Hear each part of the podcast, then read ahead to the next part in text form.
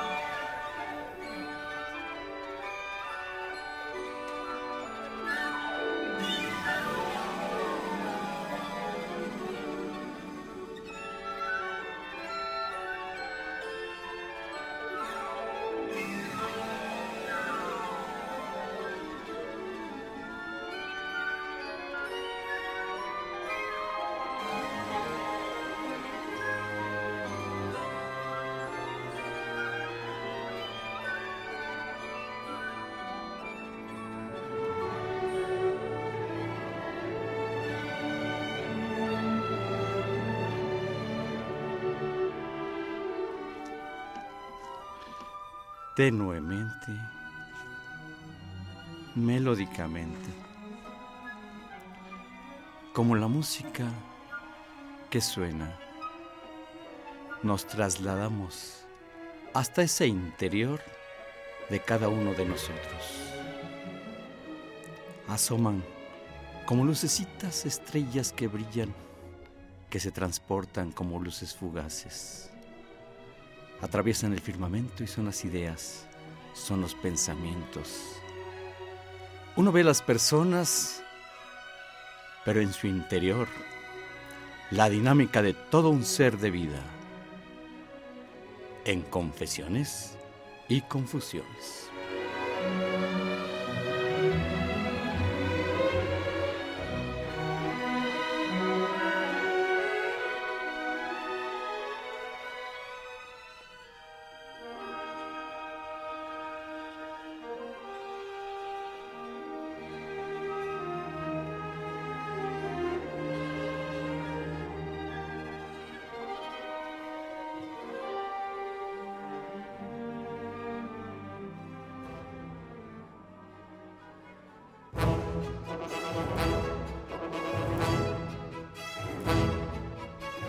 Buenas tardes en Confesiones y Confusiones. Soy Guillermo Carballido. Muchísimas gracias por permitirnos arribar hasta el mismo lugar donde ustedes se encuentran. ¿Qué tal ese entusiasmo? Qué gusto poderles eh, saludar. Todo un equipo de trabajo encabezados por el licenciado Cuauhtémoc Solís Sánchez. Señoras y señores, es un placer poderles saludar. Alfredo Pineda, Itzel Hernández, todo un equipo de trabajo, el licenciado Cuauhtémoc Solís Torres, y mm, su servidor Guillermo Carballino, Magdalena de la Cruz Olvera, un saludo muy importante, todo un equipo de trabajo. Eh, estamos de júbilo, de pláceme, porque hoy yo desde este instante le doy un aplauso a nuestra invitada, porque eh, ya todos la conocemos. Eh, la doctora Lourdes Quiroga Etienne. ¿Cómo te va, Lourdes? Muy bien, muchas gracias. Muy contenta de estar aquí con ustedes y contigo, Guillermo. Pues qué placer poderte saludar.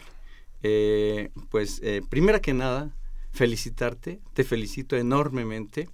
Tengo en mi poder un libro, un libro cuya autora es Lourdes Quiroga Etienne, editorial Gedisa, y el título del libro se llama Entrevista clínica y psicométrica. Y psicometría, ¿es lo mismo psicometría y psicométrica? Pues sí, es psicometría, es el área de la psicología eh, que se dedica al estudio y la aplicación de las pruebas psicológicas para medir diferentes áreas de la personalidad, por lo menos inteligencia, personalidad como tal y además organicidad, aunque si el paciente tiene algún problema orgánico o neurológico, deberá, o por lo menos se sospecha de algo así, deberá pasar, además de pruebas psicológicas, eh, irá a neuropsicología o al neurólogo, porque ya es otra área de trabajo. Eh, que son diferentes eh, perspectivas clínicas, si así lo podríamos considerar. Platícanos de este interesante libro que tengo en mis manos, Entrevista Clínica y Psicometría de Lourdes Quiroga Etienne. Pues mira, este, te agradezco muchísimo las felicitaciones, estoy muy contenta. Este libro acaba de salir dos días antes de Semana Santa, apenas entrará a la venta quizá este lunes en las principales librerías, seguramente este lunes ya estará. Y bueno, en este libro, libro lo que yo traté de hacer es darle estructura y método a la entrevista. Como pongo por ahí en el libro, hasta hace poco tiempo, poco tiempo son 40 años, porque históricamente poco, 40 eh, años pues es poco. Entonces eh, se pensaba que la entrevista era un don y que los alumnos y las personas podrían entrevistar a otras sin más eh, tener que estudiar nada. Poco a poco nos dimos cuenta de esta enorme falacia y bueno, comenzó a enseñarse la entrevista psicológica. No es lo mismo hacer una entrevista periodística a un artista, por ejemplo, a un político, que hacer una entrevista eh, cerrada o abierta, dirigida o no. No es lo mismo un cuestionario, una anamnesis o una entrevista en psicología. Entonces, este libro trata de la forma de hacer entrevista de proceder en los primeros días, tres o cuatro entrevistas serán necesarias para decidir o no llevar a cabo un proceso psicoterapéutico que es a lo que comúnmente la gente viene con nosotros. Psicoanalítico puede ser, porque al rato hablaremos, la psico, el psicoanálisis es, puede ser una forma de psicoterapia. Y luego eh, probablemente se necesite psiquiatría, cosa muy importante en pacientes psicóticos graves, melancólicos, este, así, de ese tipo de patologías más graves. Y por otro lado está el tratamiento mixto. Viene a psicoterapia y viene a psiquiatría y va a psiquiatría. Ahora, ¿de qué va a depender la decisión del clínico para que hacer una u otra o las dos? ¿Y qué tipo de psicoterapia puede ayudarle al paciente? Va a depender de una buena entrevista. Entonces, si yo no tengo entrevista, yo no entiendo bien qué pasa con el paciente. Ahora, en este libro en particular están añadidas las pruebas psicológicas, la psicometría. Entonces, hago entrevista, hago todas las pruebas psicológicas, las integro, todo eso es necesario saber cómo se hace para entregar al final de cuentas un estudio, un diagnóstico, no, no precisamente un diagnóstico, sino una, sino una visión general de lo que está ocurriendo clínicamente con el paciente. Esto de la entrevista es la parte fundamental en todo encuentro terapéutico. Así es. En este binomio paciente-terapeuta. Exacto. La entrevista es la piedra angular de todo el proceso. Es exacto. De hecho, quien piensa que en los primeros semestres de la carrera de psicología de repente somos un tanto omnipotentes todos y pensamos que, a ver, hazme unas pruebas, hazme un dibujo, hazme esto y aquello, yo te digo tu personalidad, no hay nada más falso. Eso es, digamos, una mala forma de entender la psicología y la psicometría. La psicometría es excelente, pero tengo que tener una buena entrevista porque eso es lo que verdaderamente a mí me va a hacer clínica, ¿no? Eh, eso, ahí entra la subjetividad, ahí entra que el paciente puede decir A, pero me muestra B, o me dice B y quiere decir C. Ahí entran los lapsus, ahí entra lo metafórico del lenguaje, ahí entra el desplazamiento de la lengua. O sea, hay una serie de cosas. El hablar, que de eso hablaremos también hoy, no es lo mismo. El lenguaje humano no es lo mismo que la comunicación animal, que está dada de una vez y para siempre. En nosotros hay metáfora, en nosotros hay metonimia, desplazamiento del, del, lenguaje, en nosotros hay mentira, podemos mentir, hay doble, hay, hay, hay los albures, ¿no? Hay doble sentido. Todo esto es característica del lenguaje humano no del código de comunicación animal. Caray, eh, pues lo que acabamos de escuchar en voz de eh, la doctora Lourdes Quiroga es precisamente lo que sucede en ese dinámico movimiento interacción cuando uno está frente al profesional, en este caso de la salud mental, y lo que acabamos de escuchar es realmente lo que ella está sucediendo, lo que ella está apropiándose de las expresiones del paciente y esto, pues, es interesante la presencia de este gran libro, Entrevista Clínica y Psicometría. Tiene casos clínicos, tiene, tiene, tiene, bueno, déjenme decirles, la doctora Lourdes Quiroga Etienne es psicóloga clínica, maestra en psicoterapia psicoanalítica y doctora en clínica psicoanalítica. Obtuvo mención honorífica por unanimidad en los grados de maestría y doctorado. Esto me consta porque yo estaba ahí, precisamente. Sí. Ha impartido clases en prestigiosas universidades de México a nivel de grado y posgrado, obteniendo en repetidas ocasiones el premio de excelencia docente. Es presidenta de Psique y Cultura, Asociación de Estudios Transdisciplinarios, directora del programa de maestría psicoterapia psicoanalítica en la Universidad de Londres, fundadora y presidenta de Mundo Psique. El currículo y la trayectoria es bastante amplio y además una gran compañera, siempre participativa. Yo le agradezco mucho eh, tu presencia en este programa de Confesiones y Confusiones. Eh, doctora Lourdes Quiroga Etienne, tú y tu equipo de trabajo son maravillosos. Muchísimas gracias. Hacen una aportación que nos acerca realmente a este mundo eh, a veces ininteligible de lo que es la salud mental. A veces no nos damos cuenta, o más bien generalmente no nos damos cuenta de todo lo mal que nos encontramos y hasta que eh, logramos encontrar esa puerta que nos permita brindarnos la oportunidad para realmente encontrarnos y saber hacia dónde y cómo somos y hacia dónde vamos. Es por eso que la labor de tuya y tu equipo, y ahora con este gran libro, eh, Entrevista Clínica y Psicometría de Editorial Gedisa, muchas felicidades y un agradecimiento. Muchísimas gracias. Pues un gusto, un gusto y dispuesta a compartir contigo y con todos ustedes algunos puntos de este libro y de otras cosas que los radioescuchas quieran saber. Estamos en el programa de confesiones y confusiones. Eh, tenemos compañeros que gustosamente recibirán sus inquietudes vía telefónica. La licenciatura en enfermería se encuentra Duque Juárez Nayeli y con licenciatura en enfermería igualmente también Eduardo Román, Eduardo Bernal Sastre. Eh, muchas gracias eh, por todos aquí presentes y en los controles técnicos Crescencio Suárez Blancas, muchísimas gracias como siempre. Jesús Luis Montaño, un gran apoyo de compañero y amigo. Esto es el programa de confesiones y confusiones, procesos psicológicos y pruebas psicométricas. Una pausa y regresamos.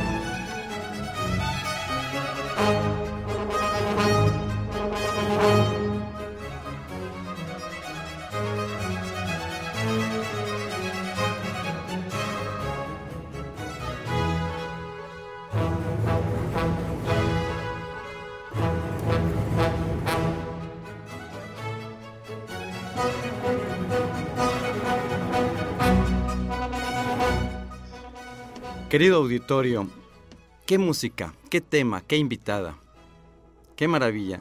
La doctora Lourdes Quiroguetien, nuestra invitada, la música de George Philip Telemann. Wow, oyen, oyen, oyen eso. Qué extraordinaria música en realidad. La Chas Tragicomiske Suite. Oigan, a George Philip Telemann.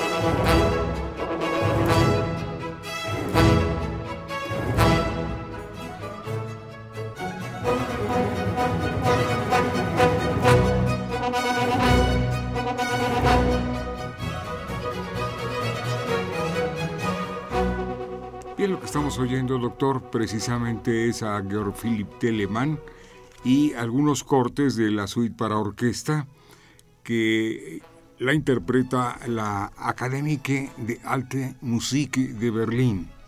Es precisamente quien interpreta estas suites para orquesta. Justamente estamos escuchando los fragmentos de la Musée de Georg Philipp Telemann, un compositor alemán que nace en 1681 y fallece en el año de 1767, de origen alemán.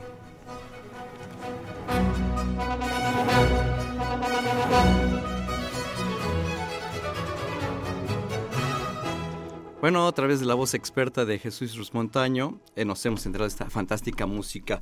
Y en el tema, procesos psicológicos, eh, eh, si gustan comunicarse a 5536-8989, son bienvenidas sus participaciones. Repetimos, número telefónico 5536-8989. Si ustedes desean que su llamado salga al aire, les invitamos a que se comuniquen al siguiente número telefónico 5682-2812. 5682-2812. Con nosotros la doctora Lourdes Quiroga Etienne. Eh, doctora, querida amiga, compañera de este mundo, ¿Qué es psicoterapia? Psicoterapia es un proceso clínico que debe desempeñarlo un profesional precisamente eh, con la habilidad y la, y la destreza para llevar y el conocimiento para llevarlo a cabo. La psicoterapia no la puede llevar a cabo cualquiera. Eso es algo que tiene que quedarle muy claro al público, porque no se trata de hacer tres meses o cinco meses o varios fines de semana de algún proceso de abordaje, eh, pues así en, eh, para entrevistar a las personas o para tratar de comprender problemas o volverse tal vez consejeros rápidamente en unos cuantos meses. El proceso de psicoterapia requiere de un clínico profesional, psicólogo, psicoterapeuta después, ese es el posgrado. Luego hablaremos de que hay distintos tipos de psicoterapia. Uno puede ir a psicoanálisis, a terapia racional emotiva o cognitivo-conductual o a logoterapia. Hay muchos. Entonces, la cuestión es saber con quién voy, un profesional serio, y también que la corriente a la cual se adscribe dicho profesional sea una corriente reconocida y seria. No se trata de que como algunas personas inventan una serie de métodos y a partir de lo que del invento de cada quien sin más fundamentación teórica ni bagaje clínico ni bagaje de, sin ningún conocimiento se, yo diría así se lanza porque es como un como un brinco al vacío a tratar de entender los problemas del otro y conocerlos y decir desde su lugar qué, qué debería de hacer el otro entonces, esto, más que un bien o más que una ayuda, puede producir un efecto completamente negativo. Eso es lo primero que tengo que decir. Entonces, es un proceso clínico eh, que, en el cual el paciente debe ser el primero en desear comprender su mente, transmitir al clínico lo que le está sucediendo para que éste a su vez busque comprensión y entendimiento. Ya desde el momento en que estoy diciendo que estamos hablando de afectos y de problemas mentales, estoy segura que más de uno de nuestros radioescuchas está diciendo eso es subjetivo. Y yo les diría, claro que sí. Nosotros somos, si nos definimos como ciencia, una ciencia de la subjetividad, porque tratamos con un sujeto subjetivo, no con un objeto o una cosa que para entenderla o para estudiarla la alejo. Por ejemplo, si quisiera estudiar la mesa en la que estamos ahorita apoyados, yo la limpio, la cubro, la pongo detrás de una pantalla quizá y la miro con microscopios y veo de qué está hecho su contenido, lo que sea. Aquí no hay de otra más que acercarme a la subjetividad del otro y después o a la par, mejor dicho, tratar de ir comprendiendo ciertamente desde mi subjetividad. Pero eso no me quita que yo requiera de preparación y academia para poder comprender. O sea, no es nada más un consejo así como lo que dicen comúnmente la gente o las revistas eh, no profesionales de humano a humano. No, en realidad tengo que tener un bagaje académico grande para tratar de comprender algo de lo humano, ni siquiera es que comprendo todo lo humano para poder entender algo de esa persona que viene conmigo y que en conjunto yo diría sí, porque él, ella sí conoce cosas de sí, pero no sabe que las conoce desde el punto de vista psicoanalítico, lo inconsciente está ahí y el paciente ahora sí que no sabe que sabe, saldrá este conocimiento de su ser en un lapsus, en un sueño, en la asociación libre, todo su saber va a salir ahí y el clínico va a ir marcando algunas cosas, interpretando otras, tratando de aclarar y a la hora de aclarar el paciente se aclara, aclarar y aclararse, ¿no? Todo este tipo de cosas son las que ayudan a encontrar algo nuevo en el paciente, que no es nuevo, en realidad es un descubrimiento de algo que ya tenía, porque nosotros los clínicos no somos magos para inocular, poner dentro del paciente algo que él no quería y ahora es asesino cuando no lo era. Eso es imposible, eso es imposible. No soy maga, ni los clínicos, ninguno somos magos. Entonces, con el paciente vamos descubriendo cosas que él de momento desconocía para quizá y solo quizá construir una historia distinta para él, para que frente a su historia el paciente se ubique en otro lugar en el que no sea humillado, agredido, molestado, o en el que él no sea un sádico, un perverso, un deprimido. O sea, la cuestión es, no voy yo a cambiar a alguien y a cambiar casi la esencia de las personas si es que existe la esencia, para nada. Simplemente vamos a trabajar con lo que el paciente trae en un proceso de psicoterapia, psico, psique, es alma, el alma humana. En Occidente se pasó por mente. Entonces nosotros somos, digamos, los psicólogos, psicoterapeutas y psicoanalistas, entendemos y trabajamos clínicamente lo mental, no lo cerebral. De lo cerebral se encargan los neurólogos, los neurocirujanos, el médico. Nosotros entendemos lo mental. No decimos que lo cerebral no existe ni tiene importancia. Claro que no. Por eso, ahora al avanzar el programa, veremos que a veces sí se necesita de un neurólogo, o de una neuropsicóloga o neuropsicólogo o de un psiquiatra que ayude, coadyuve, que hagamos un equipo para tratar de que el paciente salga beneficiado de todo este proceso.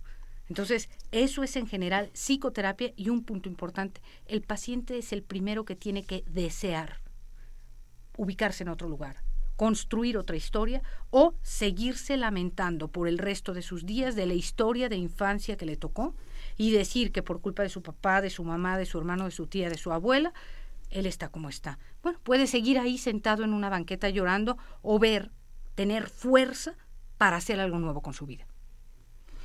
Oye, qué duro estuvo ese comentario final.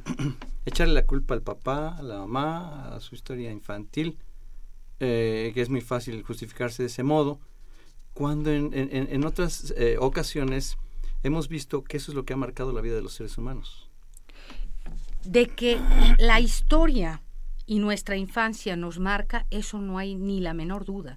Desde el momento en que nacemos nosotros empezamos a tener marcas. La mamá, el papá se dirigieron a nosotros de una manera, nos cargaron de un modo, nos desearon y planearon o no. Después resulta que fuimos mujeres u hombres cuando los papás querían el sexo contrario, lo que quieras, cualquier cosa. Pero eso y a pesar de que, de que los padres nos hayan querido mucho, eso no quiere decir que haya padres perfectos o que no tengamos marcas en lo negativo. o hacia lo negativo, porque además los padres pueden esforzarse muchísimos, muchísimo, pero punto número uno, los padres no son perfectos. Punto número dos, yo constitutivamente traigo también aspectos, vamos a decir así, de malignidad. Así como traigo una capacidad de amor, traigo una capacidad de odio. Así como amo y quiero abrazar, así también a veces odio y quiero tragarme al otro. Y el pequeño bebito lo vemos dar un beso o chupetear y luego, luego, luego lo podemos ver mordisquear, atacar con sus manitas, escupir y vomitar. Todo eso es parte constitutiva del ser. Y entonces nosotros en psicoanálisis lo que decimos es lo primero es el egoísmo, lo primero es el principio del placer. Al bebé no le importa que la mamá esté cansada, esté aburrida o ya lo haya atendido muchísimas horas. El bebé exige más y más y más, y no por malo, sino porque él necesita todo esto y exige de la madre su alimento, su presencia, su mirada, absolutamente todo. Y entonces el bebé en esto es inclemente, sin saberlo. Y luego vamos siendo niños y también queremos todo para nosotros mismos. Veamos a dos pequeños niños y uno tiene una paleta y le arranca la paleta al otro y quiere las dos, todo para mí. La mamá y el papá van educando para limitarme. En ese sentido, primero fue esta situación, este afecto egoísta, inclemente, y después nos van limitando y nos van haciendo devenir humanos, diría yo. No nacemos humanos, devenimos humanos. Nos ponen reglas, nos ponen límites, nos dicen que la mamá dice, si no haces esto, no te voy a querer. O vas a ser un niño, eh, a veces le dicen un niño malo, que no debería de decirse eso, sino en realidad hace una acción, lleva a cabo una acción mala. Pero en fin, la mamá, sin quererlo o queriendo, y el papá también, le hace saber al pequeño que para tener su amor necesita portarse bien, ser un niño educado, hacer una serie de cosas, querer a su hermano. Y entonces nos sometemos. Y entonces nos educamos y pasamos a ser humanos y entonces no comemos con las manos, no escupimos y si yo quiero algo de ti te lo pido en vez de te lo arrebato como el pequeño niño. Entonces, por eso digo, devenimos humanos. Toda esta historia nos marca nos puede marcar para mal y para bien, no solo por los padres, sino por lo que yo ya traigo. Ahora me, voy al último punto para, para pasar a lo que sigue. Y el último punto es que nosotros, a pesar de que hayamos tenido padres que no nos hayan dado lo suficiente o nos hayan dado inclusive cuestiones o poco afecto o, o rechazo o lo que ustedes quieran, nosotros tenemos una responsabilidad sobre nuestra propia existencia. Y llega el momento en que es necesario tomar nuestra vida en nuestras manos y decir, pues a pesar de todo, la vida vale la pena y hay que vivirla lo mejor posible. ¿A dónde tengo que ir para hacer eso? ¿Nosotros podemos hacer eso? Nosotros podemos hacer eso. Ahora me toca a mí. ¿Hacia dónde tengo que conducirme? Nosotros podemos hacer eh, Señalaste en inicio eh, que eh, eh, apenas entrando el, tema, señalabas, el paciente primero debe comprender su mente. Ay, caray, pero ¿cómo le va a hacer? Por eso está en el conflicto. ¿Cómo, cómo, ocurre que pueda comprender para poder acudir con el, profesional de la salud mental? Nadie acude a una psicoterapia si no tiene un conflicto. Voy a poner el ejemplo más fácil. Si yo eh, o una persona es muy agresiva, muy agresiva y se ha divorciado tres veces, sus hijos lo han abandonado y no tiene amigos, quizá es el momento en que dice, ¿sabes qué? E, esto no me está llevando a nada, quizá alguien le dices que vea terapia, haz algo, eres muy agresivo, por eso estás solo. Cuando siente la soledad, cuando llega a casa y dice, ¿qué he hecho con mi vida? ¿Qué diablos he hecho? Quizá diga, necesito ayuda. En ese momento va a ir. Pero es es solo él quien puede tomar conciencia de esto. Si alguien le dice eres muy agresivo, hay quien dice, pues así debe ser la gente, porque si uno no es agresivo es tonto y a los tontos les ven la cara. Punto. Eso no se llama, ahí no hay un síntoma. El síntoma es, se llama egodistónico, en distonía con mi yo. O sea, me molesta, hay algo de mí que me molesta. El rasgo de carácter es egosintónico, en sintonía con el yo. Me siento bien, está bien, hay que ser agresivo en la vida porque si no los demás son tontos y o, te van a ver la cara. Eso es rasgo de carácter. y es egosintónico y no va a ir a terapia esa persona. Por ejemplo, el psicópata, un narcotraficante, un asesino, él no tiene conflicto. Él no tiene una culpa que lo persiga, una culpa reparatoria que lo lleve a, tener pesadillas y a decir que mató a alguien, para nada. Los que tenemos idea de que esa persona tiene un conflicto mental, somos los demás, los que podemos sufrir su violencia, pero él no tiene ninguna conciencia de enfermedad, por decir así. Así que ningún psicópata va a ir a una psicoterapia a que le quiten un conflicto que no tiene. Bueno, pues vamos a darnos cuenta de esto, pero eh, no es, eh, eh, señalas, para que uno pueda acudir y comprender su mente, señalas, necesita estar viviendo y darse cuenta que tiene un conflicto. Así es. Se da cuenta. Ahora, lo segundo, y que tú señalabas hace un momento también, para poderse someter o acudir, más que someterse, acudir a este proceso psicoterapéutico, eh, tiene primero, así lo señalaste, primero tiene que desearlo. O sea, no es que, mira, te traigo y debes de oír a la doctora. No, no, no, ¿cómo? Primero el paciente tiene que desearlo por sí mismo. Exacto. No es que lo empujen y ahora aviéntate y métete ahí a ver cómo le haces. No. El paciente por sí mismo primero tiene que desearlo, así lo señalabas. Exactamente. Y además dijiste algo muy importante, no es te empujo, métete y tienes que escuchar a la doctora. No, es que la doctora no tiene nada que decir. Quien tiene que decir algo es el paciente. ¿no? Exactamente, pues bueno, este es el programa de confesiones y confusiones. Eh, eh, vamos a permitirles una pausa. Quienes gusten comunicarse pueden hacerlo al 55 36 89 89. y quien desee eh, hacer su llamado al aire, hágalo al 56 82 2812. Repetimos número telefónico con su llamada al aire 5682 2812. Una pausa y regresamos.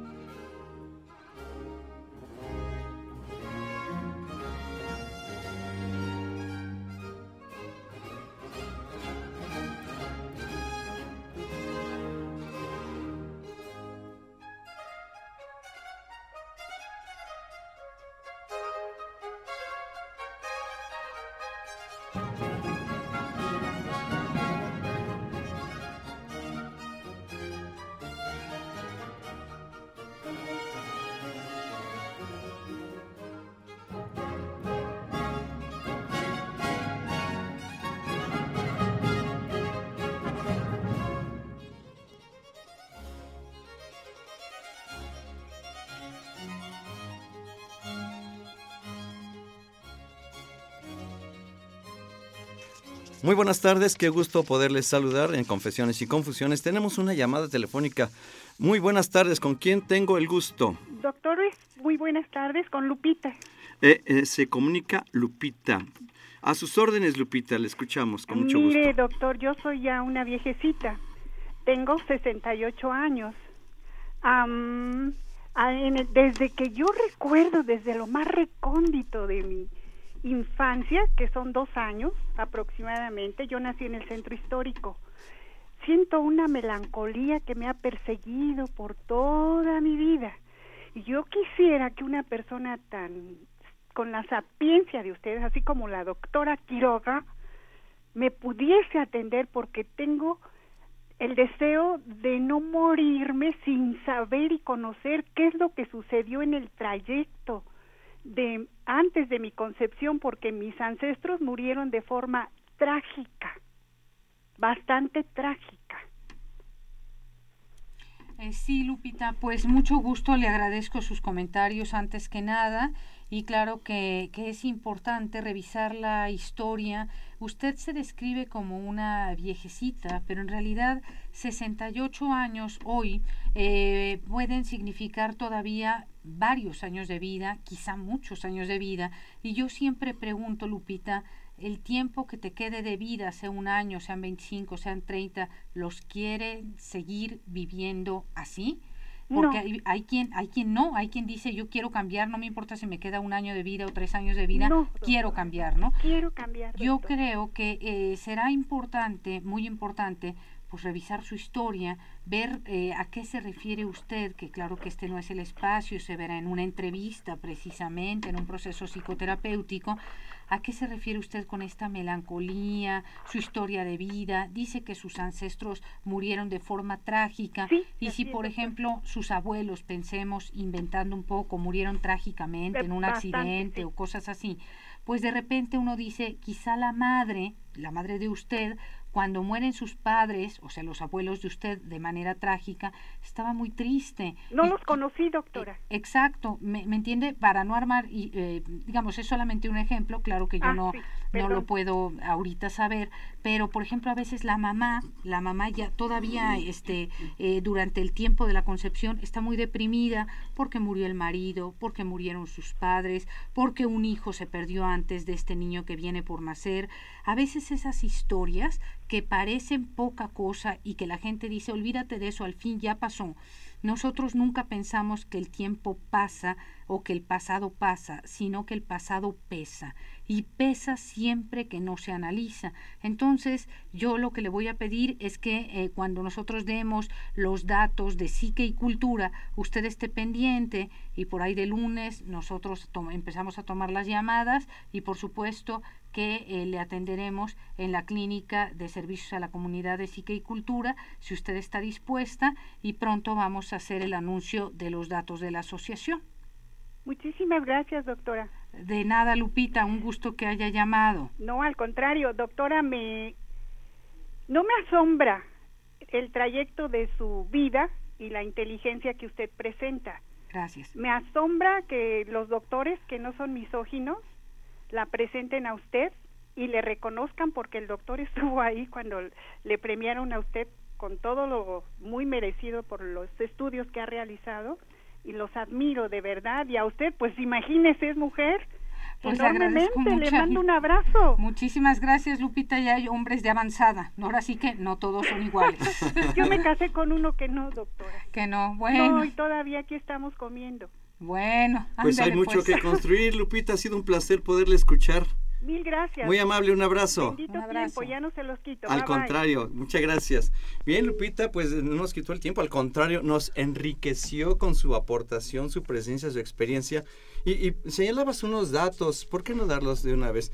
Y los vamos a repetir por si no tienen papel y pluma, de eh, servicios a la comunidad, señalabas. Claro, eh, nosotros somos Psique y Cultura, Asociación de Estudios Transdisciplinarios, comúnmente nos conocen como Psique y Cultura, y nuestro teléfono es 55 49 55 99 y el teléfono celular 55 54 51 79 49. Yo contesto el teléfono, estamos siempre de lunes a sábado este, contestando las llamadas eh, para dar el servicio de clínica de servicios a la comunidad de psicoterapia, de corte psicoanalítico. Todos en psiquicultura tenemos una visión y una escucha psicoanalítica. Y bien, ya que estamos en este, en un momento más repetiremos, repetiremos los números telefónicos. Tengo entendido que hay próximo la presentación de un congreso. Platícanos, Lourdes. Sí, pues mira, nosotros tenemos dos grandes ramas. El público eh, muchas veces nos sigue por cualquiera de las dos. Una es la clínica de servicio a la comunidad, las personas hablan, piden eh, informes y acuden a un proceso de entrevista y proceso psicoterapéutico. Y otra es la línea académica. Dentro de la línea académica nosotros tenemos grupos de supervisión, seminarios y nuestro congreso anual, entre otras cosas. El congreso anual ahora eh, pues lleva un nombre original voy a decir que es en la Universidad de Londres Campus Cuauhtémoc, que está en Chapultepec y Cuauhtémoc. Este, también voy a decir que es el día 21, 22 y 23, jueves, viernes y sábado de abril. Y que va a costar 600 pesos y al ratito vamos a dar el número de cuenta y todo en donde se deben, em, deben pagar para inscribirse. no es un congreso oneroso, cuesta solo 600 pesos. Y pueden encontrar también todos los datos de, de este congreso en nuestro Facebook, que el Facebook es Psique y Cultura AC. Así psique y Cultura AC, sí. Psique y Cultura AC. Así es. La P de Psique y la C de Cultura son mayúsculas. Psique y Cultura, todo pegado, aparte AC de Asociación Civil, y esas son mayúsculas. Psique y Cultura AC. Entonces ustedes piden la invitación, se las damos y ahí pueden encontrar toda la información. Ahora, ¿cómo le pusimos al Congreso? Es un, es un nombre muy ocurrente. Dice proyecto de vida. Y luego como una pregunta, ¿qué? Y luego dice abajo, miserable. O sea, mi guion, ser guion, hable. La H entre paréntesis. O sea, mi proyecto de vida va a ser que mi ser hable y si no hablo va a ser miserable. ¿Qué es lo que estamos planteando acá? Tenemos que hablar. La psicoterapia es un proceso en el que se le da lugar a la palabra.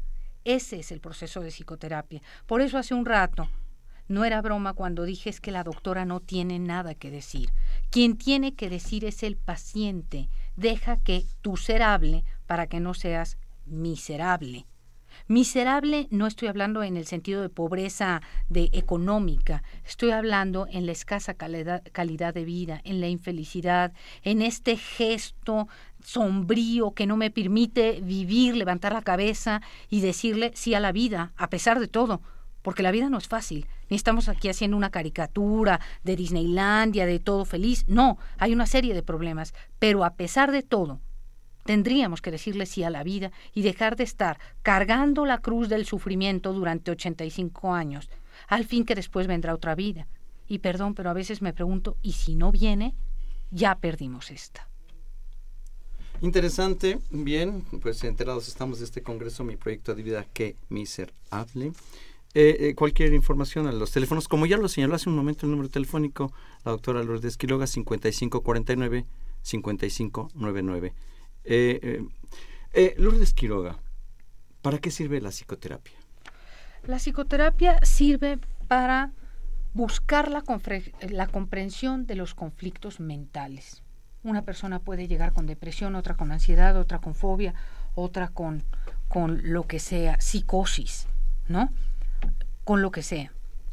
Todo lo que a mí me trastorna la vida mental, el mundo interno, es algo que no me deja vivir, que no me deja vivir de la mejor manera posible, porque insisto, perfecciones no hay y la felicidad eterna tampoco existe, pero vivir de mejor manera, diría yo.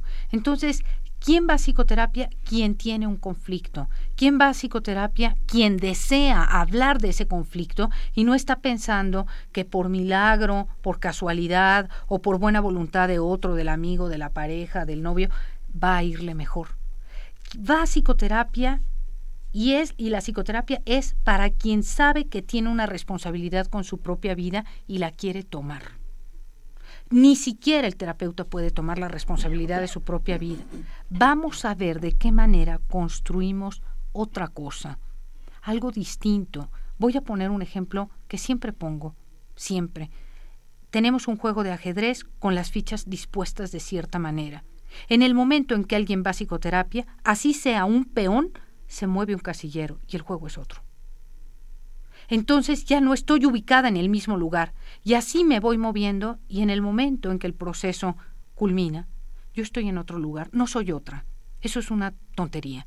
No soy otra, yo no voy a ser otra nunca, pero estoy ubicada en otro lugar desde el cual puedo tomar una actitud distinta y dejo de echarme al mundo a cuestas, tomar los problemas de los demás y ver esta cara negra del mundo nada más. Y además, cuando llega la cara negra, la logro o la puedo o la quiero enfrentar. Como señalas, Lourdes, eh, eh, construir una historia nueva, para, distinta, diferente para él, para esta persona, él o ella. Es la construcción finalmente del propio individuo. Así es. Así es, es la construcción del propio individuo. Las marcas las voy a traer, cualquiera quizá en el público, y nosotros mismos decimos, bueno, pero yo tuve una historia difícil, mi padre de este modo, de este otro, hubo suicidios o alcoholismo o psicosis, lo que sea, lo que sea, que el padre no me quería, que la madre quería que fuera niño, que fuera niña, lo que sea, ¿qué voy a hacer con eso? No somos culpables, somos responsables. Voy a poner otro ejemplo. Si voy manejando el auto en, una, en, cualquier vía y entonces el de, viene un carro adelante de mí, yo vengo en medio y el de atrás viene muy rápido. El de adelante se frena y el de atrás viene tan rápido que me empuja y yo golpeo fuertemente al coche de adelante. ¿Quién paga el golpe?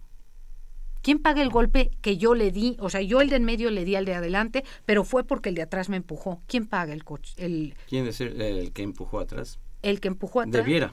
Debiera, pero, ¿quién lo paga en la realidad? El que, el que pegó inmediatamente. El que pegó es el que paga. El que pega tiene que pagar. ¿Es mi culpa? No, pero es mi responsabilidad, porque ando en la vida, porque ando en las vías de la vida. Hasta con uno mismo, ¿no? Claro. O sea, no tan solo ya por los demás, sino por uno mismo, para que realmente pueda eh, decir que aprovecha su existencia en este planeta. Así es. Estamos en el programa de confesiones y confusiones. No dejen de comunicarse quienes lo deseen al aire 5682 2812. Vamos a repetir los números telefónicos que ya hemos estado hablando, pero vamos a hacer una pausa y regresamos.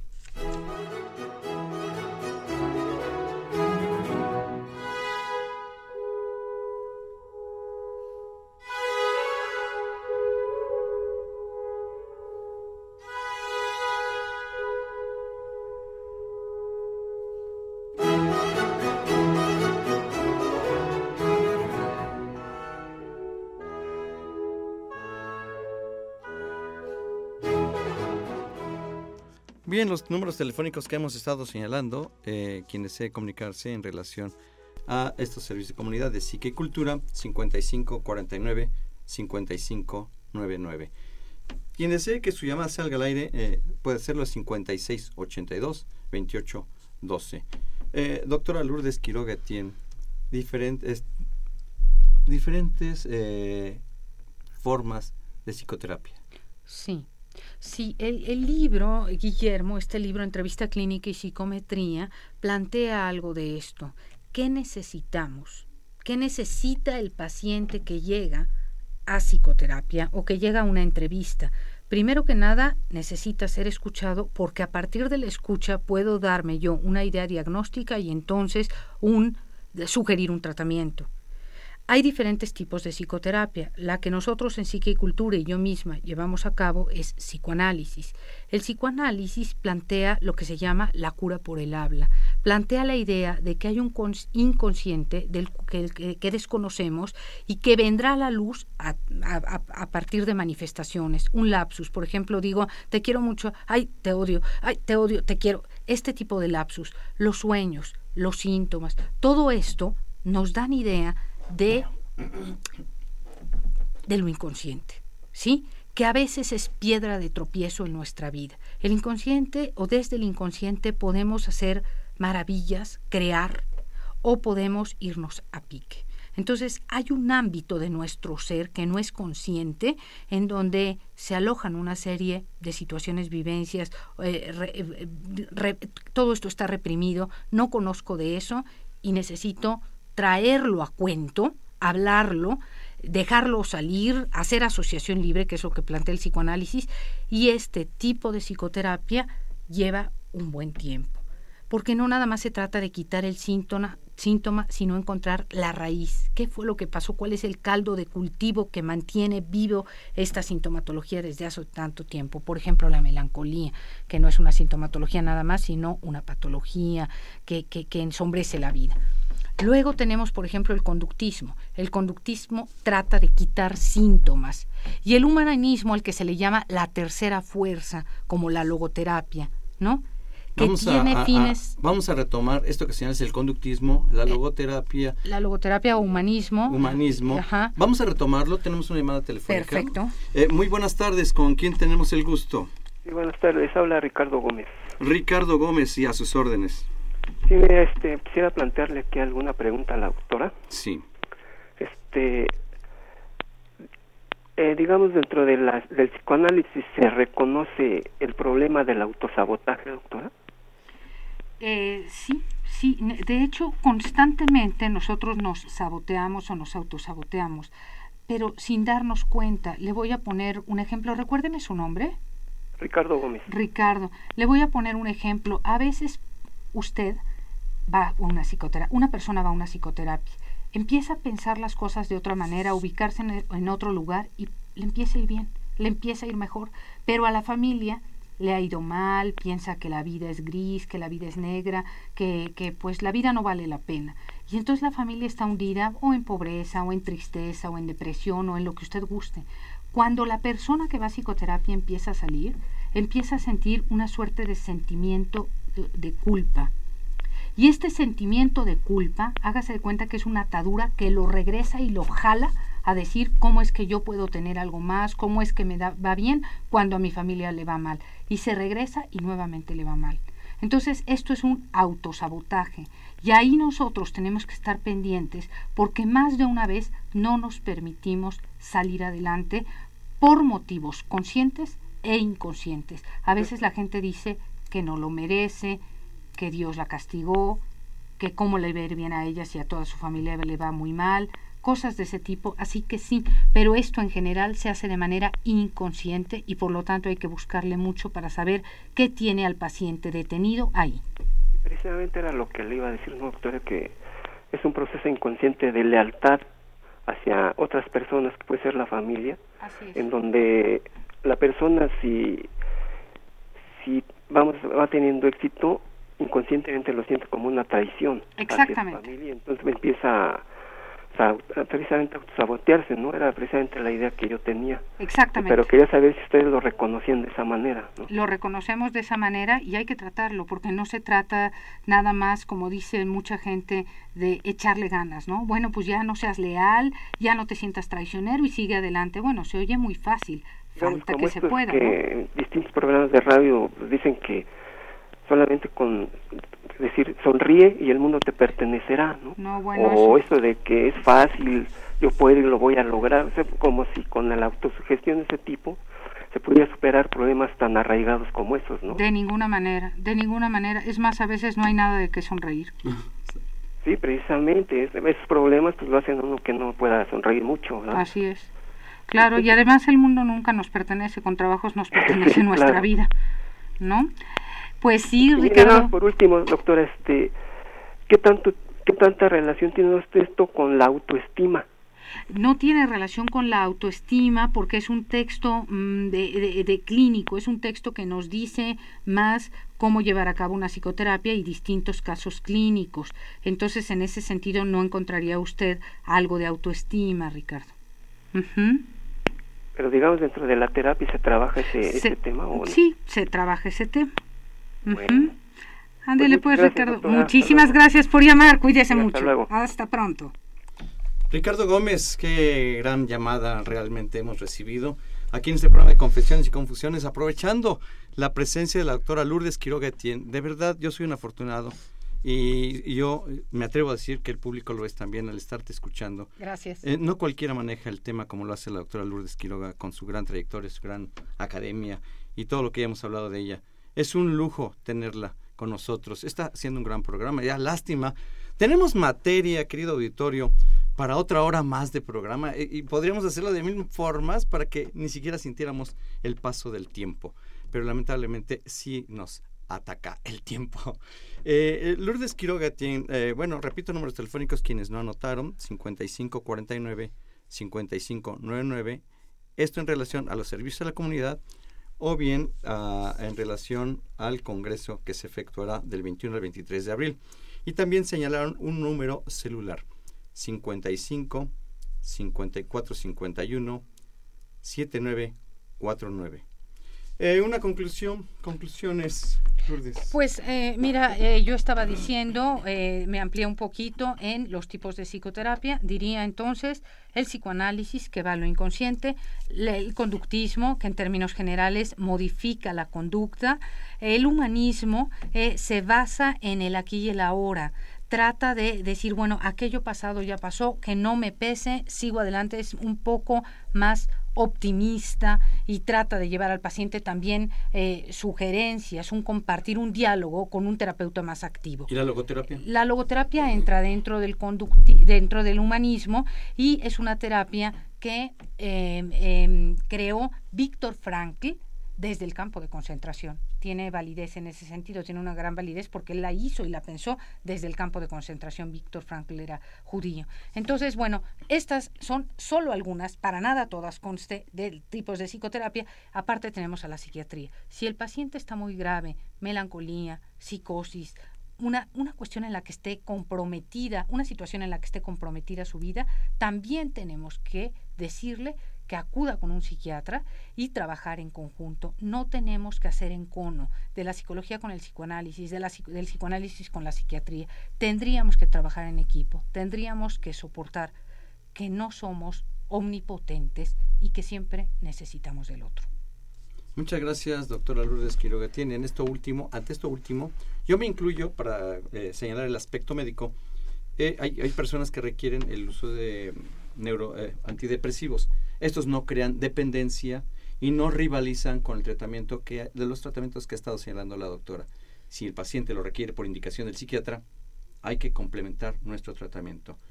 Lourdes Quiroga, ¿cómo te has sentido en la emisión de esta, de esta ocasión? Excelente, un gusto estar con el público, las llamadas son, la verdad, como, como agua como agua nueva, ¿no? Siempre una nueva voz que acude con preguntas y que uno siempre busca responder de la mejor manera, aunque lo tenemos que hacer rápidamente porque, como bien dices, el tiempo apremia. Y nuevamente te felicito mucho por la realmente aparición de tu libro, Entrevista Clínica y Psicometría de la doctora Lourdes Quiroga Etienne, de editorial Gedisa. Muchas felicidades por este otro gran triunfo tuyo en la vida. Muchísimas gracias a ti y a todos. Eh, pues les agradecemos a todos su presencia y su amabilidad participativa, eh, invitándoles como sábado a sábado a las 5 de la tarde en este programa de Confesiones y Confusiones en pro de la salud. Ah, una llamada ah, ah, breve, vamos a escucharla. Muy buenas tardes, ¿con quién tengo el gusto? Hola, buenas tardes, con Lidia. Lidia, un minuto porque ya nos vamos. Sí, mira, eh, un hijo mío tiene un problema con una enfermedad de Lyme y tiene eventos psicóticos muy fuertes de alucinaciones. ¿Acude a psiquiatra? Pues es que no quiere ir al psiquiatra. Bueno, entonces primero que nada tenemos que eh, eh, lograr esa, pues, esa puerta. No podemos hacer otra cosa si no recibe la atención psiquiátrica. Claro, pero yo quería ver si hay alguna psicología o psicoterapia que lo pudiera ayudar a tener conciencia de que tiene que ir al psiquiatra. ¿Sabe qué? Yo pienso que eh, podría llamarme, ya tiene los números, para que usted me explique un poquito más amplio el conflicto de su hijo, edad y todo, y pueda, si no hace dar un tratamiento, por supuesto, por lo menos orientarle.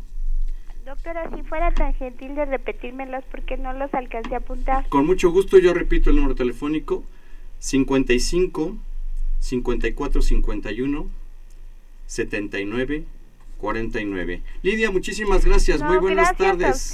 Hasta luego, que le vaya muy bien. Nos vemos. profesional. Gracias. Gracias. Ah, eso sí, de verdad, Lidia, en eso estoy totalmente de acuerdo, que la doctora Lourdes Quiroga es una gran profesional. Sí, porque luego oyes cosas bien fantasiosas. Pues, Cierto. Muchas gracias, Lidia. Gracias. Buen sábado.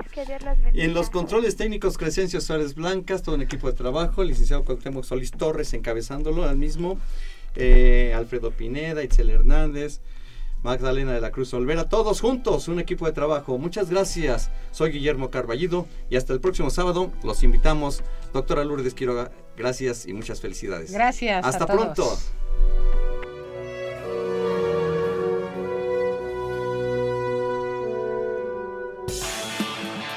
Radio UNAM. Y la Secretaría de Atención a la Comunidad Universitaria